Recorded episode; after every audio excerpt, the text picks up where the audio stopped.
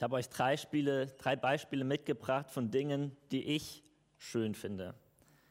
Ich höre sehr gerne Musik. Ich finde, Musik ist schön. Ich höre sie, wenn ich unterwegs bin, wenn ich arbeite. Aber ich nehme mir auch ganz bewusst Zeit, lege mich in mein Bett, setze mir die Kopfhörer auf und höre Musik. Musik ist für mich schön. Was ist noch schön? Die Natur. Die Natur ist schön. Wenn ich an Berge und an Meere denke, das ist ja einfach beeindruckend, wie die Natur einen in ihrem Band ziehen kann und man einfach begeistert stehen bleibt auf einer Wanderung und sich dieses Spektakel anguckt. Natur ist beeindruckend schön. Und ein drittes Beispiel von dem, was ich persönlich noch schön finde, ist das Auenland. Ich hoffe, jeder von uns kennt hier Herr der Ringe. Besonders die Filme sind genial. Und die Art und Weise, wie die Filmmacher es geschafft haben, dieses Auenland zu gestalten, mit den grünen Wiesen, den Höhlen, in denen die Hobbits wohnen, ja, die Atmosphäre, die entsteht, auch durch die Musik, die eingespielt wird, das ist für mich einfach ungreifbar schön. Und jedes Mal, wenn ich nur ein Bild davon sehe, oder aber wenn ich dieses Lied höre, Concerning Hobbits heißt es, dann werde ich direkt zurückgezogen in diese Welt von Herr der Ringe, zurückgezogen in das Auenland. Und ich finde es beeindruckend, dass Kunst, dass Filmkunst so etwas kann. Und ich finde, dass auch das ist sehr schön. Jetzt muss ich ehrlich sagen, von meinem Sprachgebrauch her ist es nicht normal für mich zu sagen, Gemeinde ist schön.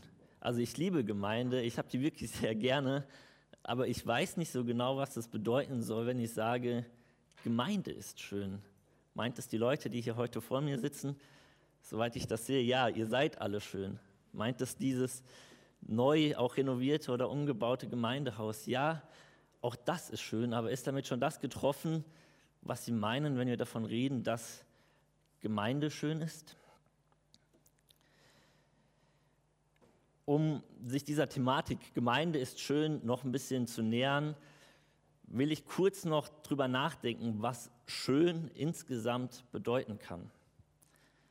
Ich glaube, das Erste, was auffällt, ist, wir bezeichnen Dinge als schön, die wir sinnlich wahrnehmen können. Also etwas, was ich hören kann, etwas, was ich sehen kann, etwas, was ich rieche, schmecke, fühle.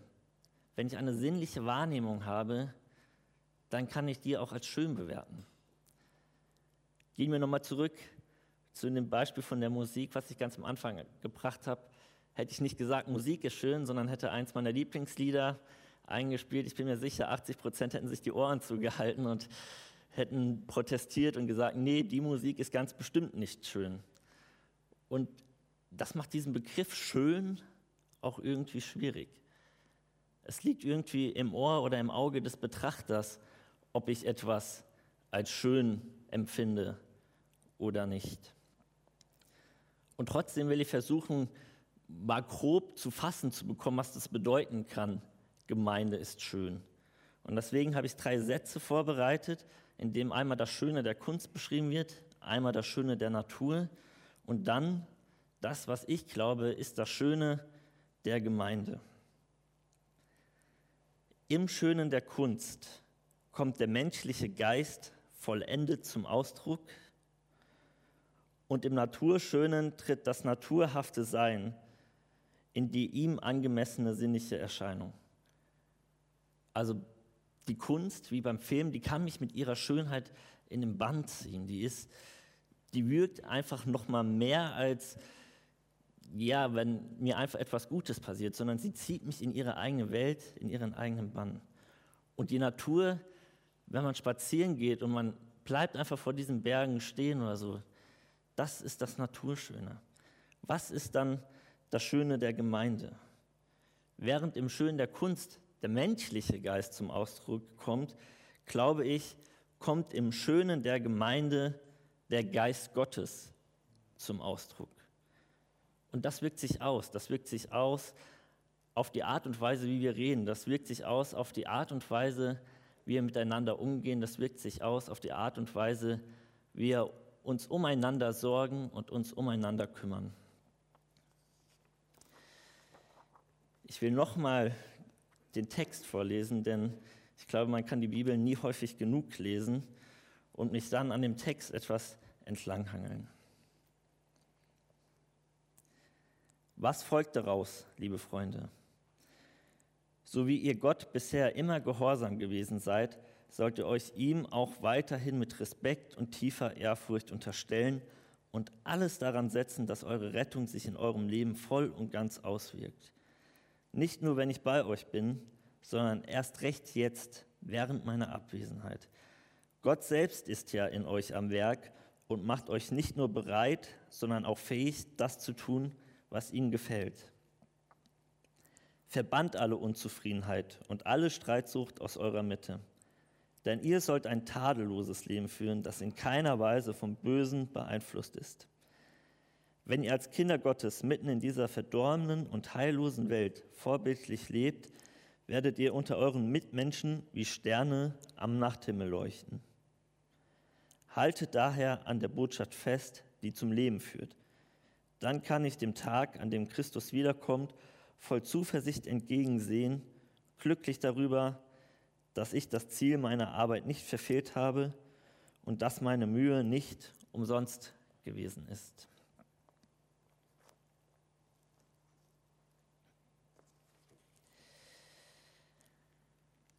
Vielleicht gibt es hier einige, die noch in ihrer eigenen Bibelübersetzung mitgelesen haben oder einige, die einfach so unglaublich bibelfest sind, dass sie wissen, was in anderen Übersetzungen steht. In anderen Übersetzungen steht hier, mit Furcht und Zittern vollendet euer Heil. Mit Furcht und Zittern bewirkt euer Heil. Ich muss sagen, für mich als evangelischer Christ, da muss ich schlucken. Also ich habe immer gehört, ja, ich bin gerettet, weil Jesus für mich gestorben ist. Und das ist auch richtig, glaube ich. Und deswegen finde ich hier die NG-Übersetzung auch so gelungen, weil sie, glaube ich, den Kontext beachtet, in dem dieser Text steht.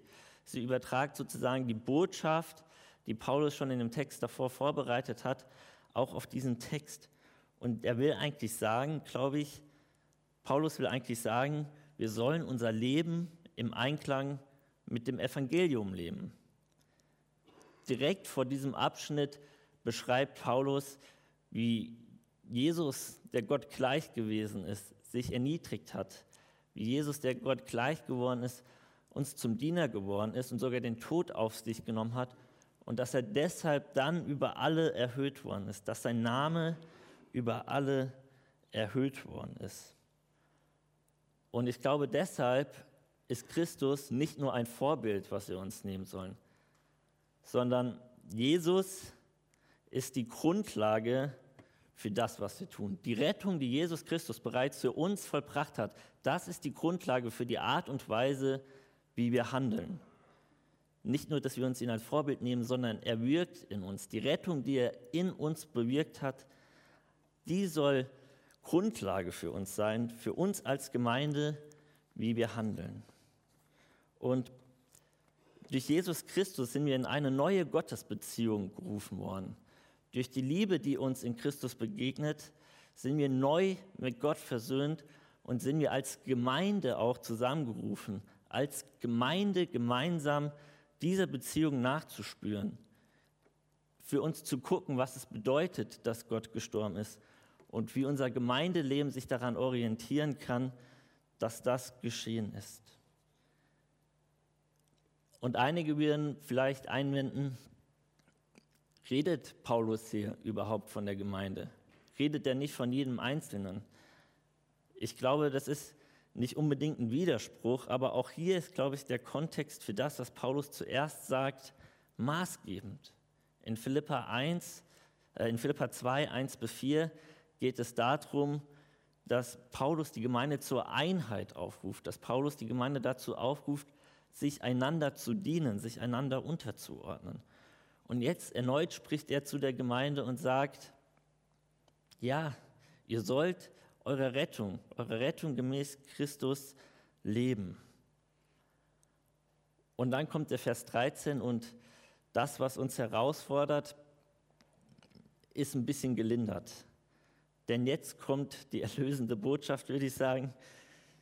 oder der zweite Schritt der erlösenden Botschaft, nicht wir sind diejenigen, die dieses Handeln und Vollziehen tun, sondern Gott durch uns. Gott macht uns bereit und fähig, das zu tun, was ihm wohl gefällt. Ich finde, unser Pastor David sagt das auch immer sehr schön, wenn er sagt, die Auferstehungskraft, die Jesus aus dem Grab schon auferstehen lassen hat, die wirkt auch in uns, die wirkt auch hier in dieser Gemeinde.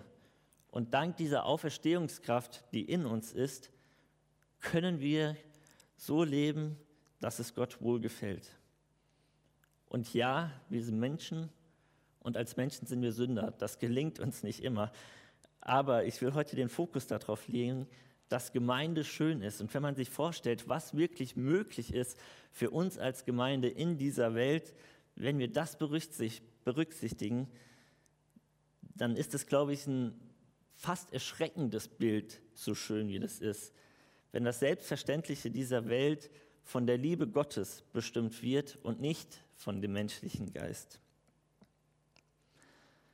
Wie das Gelingen aussieht, will ich an einem Beispiel noch ein bisschen weiter erörtern, das Jesus selbst gegeben hat.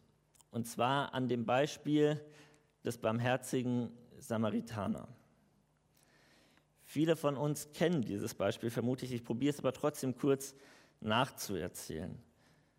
Diese Erzählung vom, der, vom barmherzigen Samaritaner setzt eigentlich an mit einem Dialog zwischen einem Gesetzeslehrer und Jesus selbst.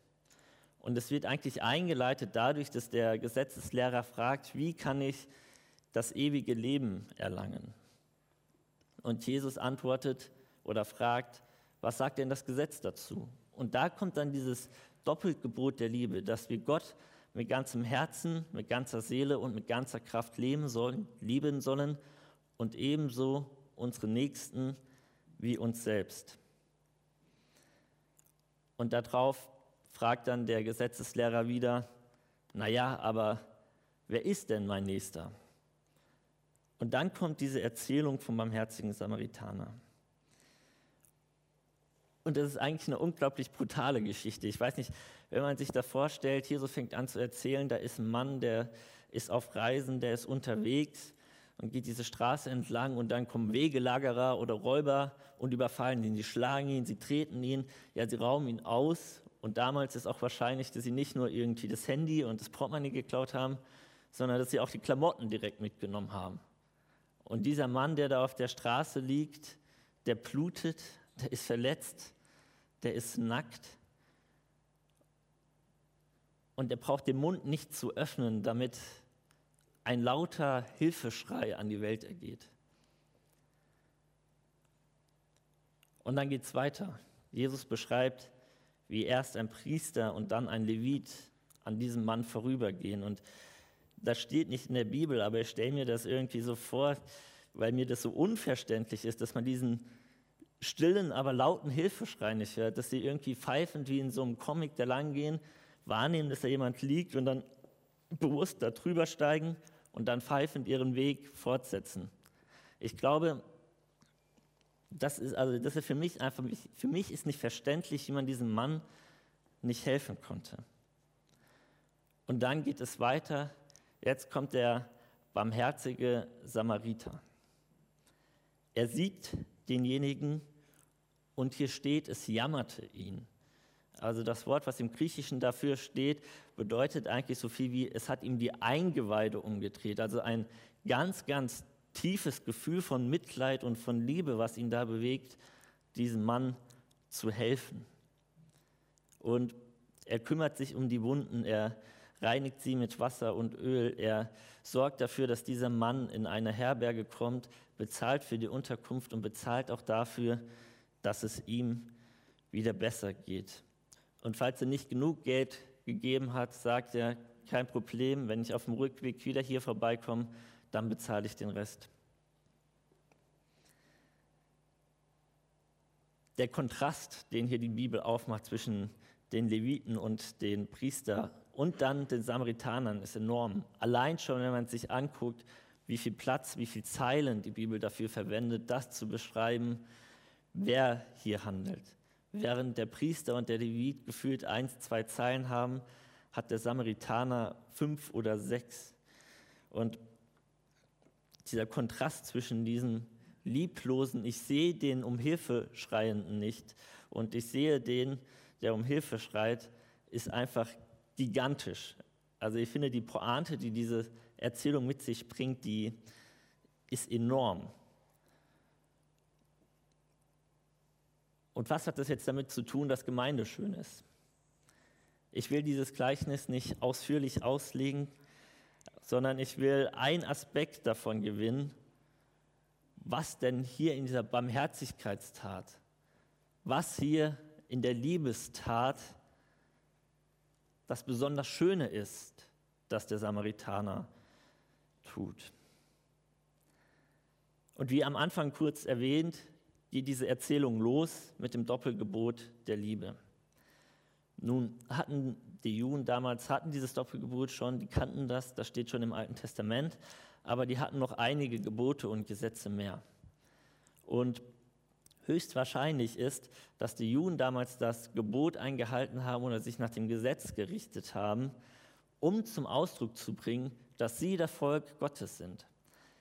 Wenn man sich da vorstellt, Israel war mal ein Staat mit einem eigenen Land, mit einem eigenen König und jetzt ist es irgendwie unter fremder Herrschaft. Sie haben keinen eigenen König mehr. Und das, wodurch sie sich jetzt identifizieren und zum Ausdruck bringen, wer sie sind, ist eben dieses religiöse Leben, was sie durch das Gesetz haben. Dass sie sagen, hey, wir sind das Volk von Jahwe, der uns damals am Sinai berufen hat, mit uns den Bund geschlossen hat.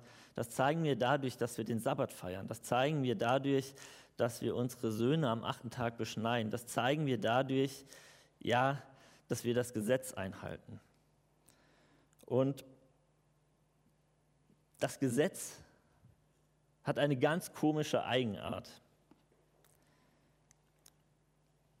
Die Eigenart des Gesetzes ist, dass durch das Gesetz das Gebotene erst noch selbst geboten werden muss, obwohl es sich doch eigentlich selbst versteht. Wenn wir das jetzt auf die Erzählung vom barmherzigen Samaritaner übertragen, ja, das versteht sich doch eigentlich von selbst, dem zu helfen. Brauche ich denn wirklich noch Gebote? Versteht sich die Liebe Gottes nicht von selbst? Brauche ich noch Gebote, um diese Liebe zum Ausdruck zu bringen?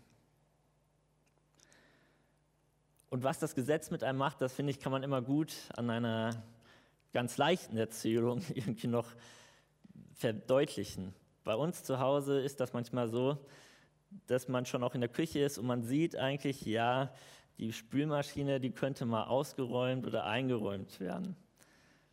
Und man hat irgendwas zu tun und denkt sich, ja, das mache ich schon gleich. Und eigentlich versteht es ja sich von selbst, dass man das nicht irgendwie aufschiebt, sondern dass man das macht. Und kaum ist man unten angekommen, kommt von oben der Ruf der Eltern, Timmy, kannst du bitte noch die Spülmaschine ausräumen? Und dann ist es nicht mehr irgendwas Schönes oder etwas, was ich mit Freude tue, sondern es ist mir zum Gebot geworden. Jetzt muss ich es tun. Ich kann es nicht mehr tun, weil ich es aus freien Stücken tun will, weil ich von der Liebe vielleicht dazu bewegt bin, die Spülmaschine auszuräumen, was bei einer Spülmaschine jetzt vielleicht auch ein bisschen komisch ist, das mit Liebe zu tun.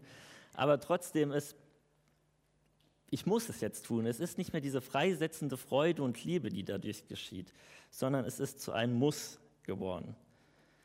Der Mensch unter dem Gesetz ist der Mensch, der nicht von sich aus tut, was zu tun ist, sondern er ist es immer erst oder er ist immer erst durch das Gesetz dazu bewegt, das zu tun. Genauso wie ich dann erst durch den Ruf meiner Eltern dazu bewegt worden bin, im Haushalt zu helfen, die Spülmaschine auszuräumen. Was ist jetzt das Schöne? Ich frage erneut, was ist jetzt das Schöne an dieser Geschichte mit dem barmherzigen Samaritaner? Er ist, wie ich gesagt habe, bewegt. Es jammerte ihn. Er ist bewegt von Mitleid und Liebe. Er hält an, er investiert Wasser und Öl, er investiert Zeit und Geld. Aber das ist nicht unbedingt das Entscheidende, sondern das Entscheidende ist, dass er dem Elenden dort geholfen hat, aus Liebe, weil er von Liebe dazu bewegt worden ist und nicht, weil das Gesetz es ihm vorgeschrieben hätte. Und indem die Liebe zuerst kommt, kommt meines Erachtens der barmherzige Samaritaner dem Gesetz zuvor. Die Liebe kommt dem Gesetz zuvor. Und das ist das Schöne. Ich glaube, genau das ist der Schöne an dem echten Liebesdienst, den der Samaritaner dort verbracht hat. Und das Produkt, was dabei rauskommt, ist Freude. Es ist eine selbstverständliche Liebestat. Es ist keine geforderte oder moralisch erzwungene Liebestat. Und ich glaube, genau das sind Momente, wo im Dienst des Einzelnen, wo im Dienst der Gemeinde nicht der menschliche Geist zu seinem vollendeten Ausdruck kommt, sondern ich glaube, das sind Momente, wo der Moment, wo der Geist Gottes zum Ausdruck kommt, wo der Geist Gottes, wo die Liebe Gottes in dieser Welt aufleuchtet. Und ich will an dieser Stelle noch kurz nochmal zurückdenken an den Vers 13, was das für uns als Gemeinde bedeuten kann, wenn wir jetzt hier diesen gelingenden Gedanken darauf zurückbeziehen. Ich bin überzeugt, dass Gott selbst durch seinen Heiligen Geist in uns und in der Gemeinde seine Liebe wirkt, genauso wie er es bei dem barmherzigen Samaritaner getan hat. Ich bin überzeugt, dass da, wo sich die Liebe Gottes in uns persönlich und in der Gemeinde sich einstellt, dass sich da keine moralische Pflicht und kein moralischer Auftrag etabliert, sondern ich bin überzeugt, dass da echte Liebe herrscht und dass wir Freude an dieser Liebe haben. Und zuletzt bin ich überzeugt, dass die Gemeinde dann ein Raum wird, in der wir Liebe erfahren können und in der wir Liebe weitergeben können.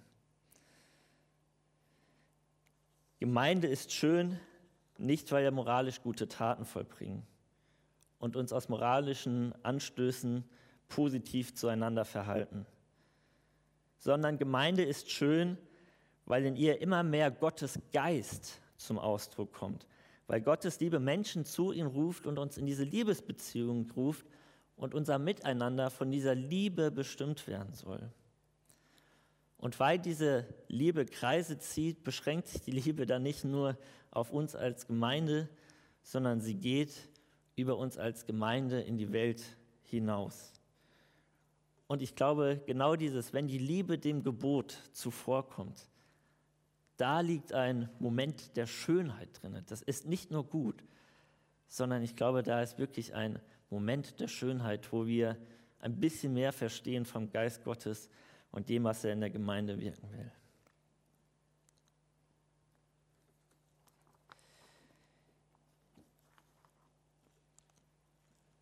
Ich lese nochmal die Verse 14 und 15. Verbannt alle Unzufriedenheit und alle Streitsucht aus eurer Mitte. Denn ihr sollt ein tadelloses Leben führen, das in keiner Weise vom Bösen beeinflusst ist. Wenn ihr als Kinder Gottes mitten in dieser verdorbenen und heillosen Welt vorbildlich lebt, werdet ihr unter euren Mitmenschen wie Sterne am Nachthimmel leuchten.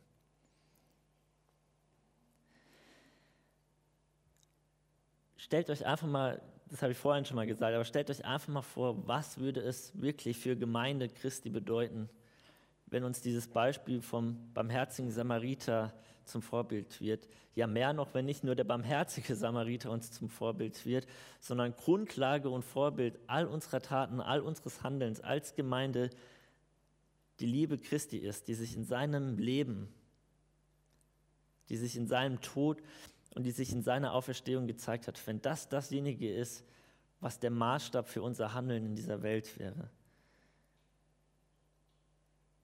Für mich ist das wirklich eine zutiefst beeindruckende Vorstellung, die ich gar nicht, glaube ich, richtig fassen kann.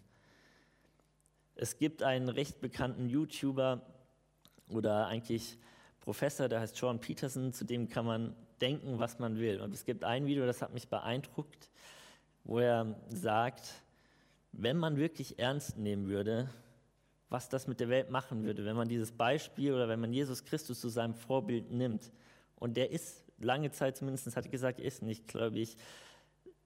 Der hat gesagt, es wäre erschreckend, was das für die Welt bedeutet und wie das die Welt verändern würde. Und wenn selbst jemand wie der dann sozusagen anfängt zu weinen unter dieser Vorstellung, wie beeindruckend und wie weltverändernd das wäre, ja, das, ich glaube, das ist eine unglaubliche schöne Vorstellung, wenn wir Gemeinde so erleben.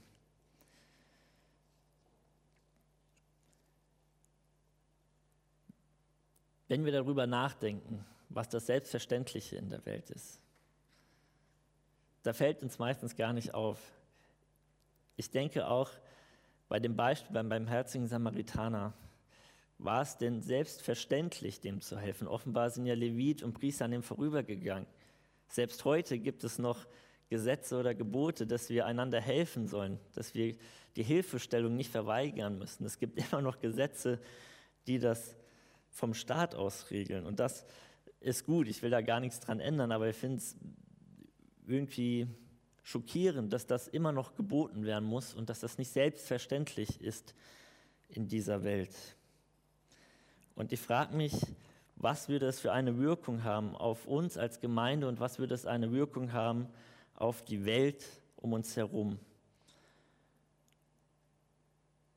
Und ich glaube, wie gesagt, jedes Mal, wenn wir eine Liebestat vollbringen, so wie es der barmherzige Samaritaner getan hat, dann leuchtet der Heilige Geist, dann leuchtet der Wille Gottes, da leuchtet die Liebe Gottes in dieser Welt auf. Und deswegen finde ich auch das Bild, was Paulus hier bringt, wunderschön. Er sagt, dass wir ein leuchtender Sternenhimmel sind, dass wir Sterne sind, die am Nachthimmel leuchten. Und ich stelle mir davor, jedes Mal, wenn einer aus der Gemeinde oder wenn eine Gemeinde oder jemand Einzelnes so eine Liebestat vollbringt, dass dann einmal der Geist Gottes, die Liebe Gottes in dieser Welt ausstrahlt. Und dieser Sternenhimmel, der müsste doch funkeln. Man bräuchte nicht mehr überreden, man müsste nicht mehr große Überzeugungsarbeit leisten, sondern die einfache Schönheit, die dieses Bild hat, die zieht in ihrem Bann.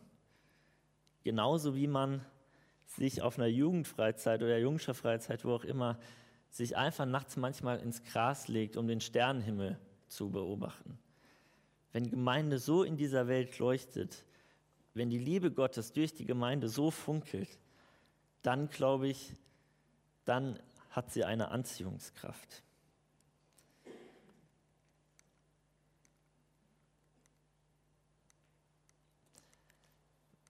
Und zuletzt nochmal Vers 16. Haltet daher an der Botschaft fest, die zum Leben führt.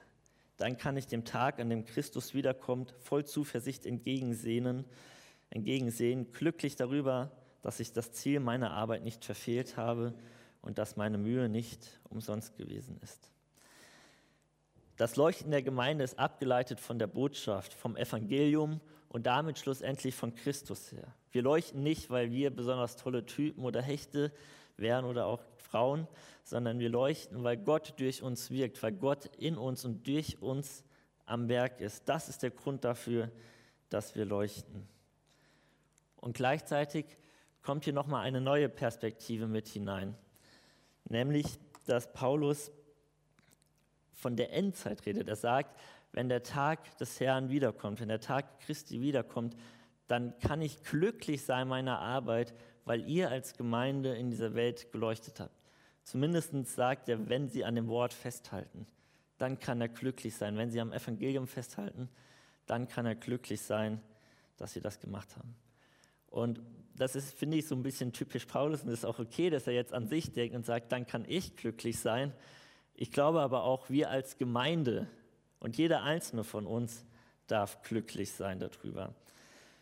Und ich denke, jetzt kommt noch das Bild, was jeder von uns erwartet hat, nämlich das Bild aus Epheser 5, 25c bis 27, wo die Gemeinde als Braut beschrieben wird.